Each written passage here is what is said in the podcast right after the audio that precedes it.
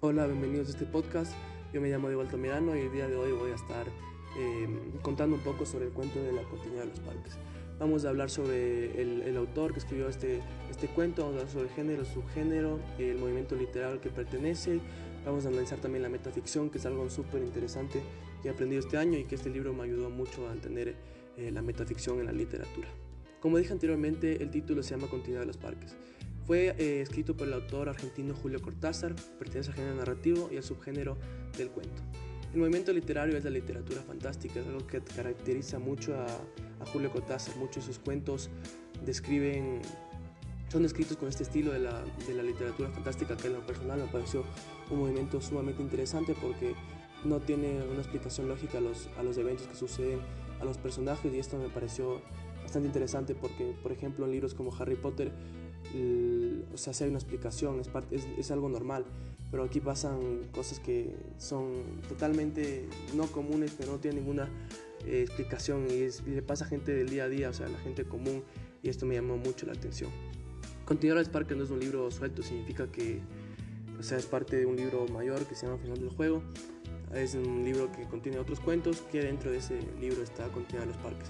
Este libro, Final del Juego, fue publicado en 1956 el tema central de Continuidad de los Parques es la literatura. Esto digo porque en la obra siempre se hace referencia a, componentes de la literatura, como son los libros, como son eh, cartas, también mencionan.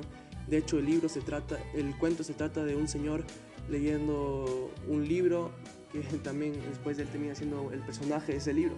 Entonces el, cuento es totalmente alrededor de, de, un libro, de esos componentes de la literatura. Entonces el tema central de continuidad de los parques es la literatura. Eh, Continuar los parques es un texto metaficcional, significa que el texto se trata de sí mismo. Como dije anteriormente, el, libro comienza con un señor leyendo un, libro en el sillón y termina con el señor siendo parte de la historia y termina también en la misma escena con el, con el señor eh, leyendo el libro en el sillón, que también me pareció súper interesante eso. Cortázar creía que los personajes pueden pasar de un plano de realidad a otro por, por el tabique poroso, que es, eh, es parte de la osmosis es, es, lo que ayudaba a que los personajes puedan pasar de un personaje a otro. Él creía que si, si eso existe, ¿por qué no una persona pudiera pasar de un plano de realidad a otro? Y por eso en, este libro el Señor pasa de un plano de realidad a otro.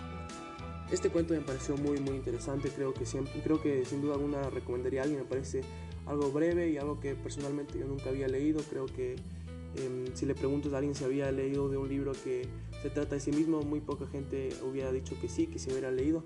Entonces sin duda es algo nuevo para leer. Recomendaría sin duda alguna y también recomendaría también aprender un poco sobre Julio Cortázar. Me pareció un autor argentino súper interesante, súper valiente porque criticaba mucho a los, al peronismo y a todas las maldades que hacían ellos. Pero sin duda alguna me pareció alguien muy, muy, valiente porque tuvo que de hecho fugarse de su país eh, a buscar asilo porque él era muy crítico con este gobierno y, respeto mucho lo que hizo él y también sin duda alguna su, su, literatura fue súper interesante.